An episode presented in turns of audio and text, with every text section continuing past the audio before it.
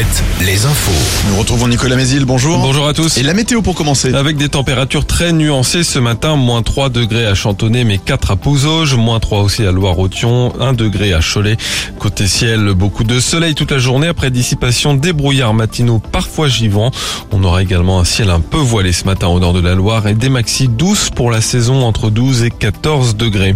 Cette première quinzaine de février est pour l'instant la plus sèche que l'on ait connue en Pays de la Loire depuis 2004 selon Météo France, et ce alors que les nappes phréatiques affichent actuellement des niveaux critiques sur une partie du Grand Ouest.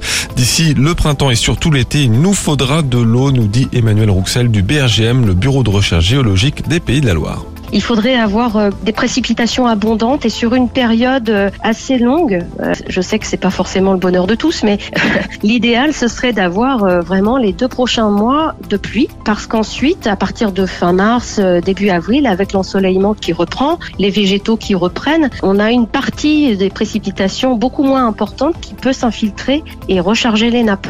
Donc là, il faudrait qu'il pleuve bien en fait d'ici fin mars pour pouvoir améliorer la situation. Après une amélioration hier, la qualité de l'air se dégrade de nouveau ce lundi. Un indice mauvais, notamment en Maine-et-Loire, dans un triangle entre Angers, Segré et Domré.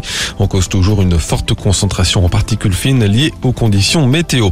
L'Assemblée nationale reprend cet après-midi l'examen de la réforme des retraites. Ce week-end, gouvernement comme syndicats sont restés campés sur leur position, alors que la mobilisation de samedi était en hausse. De nouvelles manifestations et des grèves sont déjà programmées ce jeudi, avant un durcissement du mouvement annoncé après les vacances.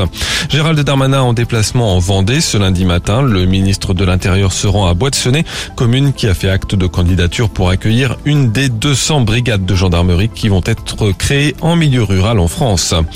Un coup dur pour le tourisme à Noirmoutier avec la fermeture de Sealand. L'aquarium avait ouvert il y a 40 ans, mais sa fréquentation a chuté de 45% depuis la crise du Covid. L'aquarium qui était en vente depuis plusieurs mois n'a donc pas trouvé de repreneur. Il employait 8 salariés au plus fort de la saison.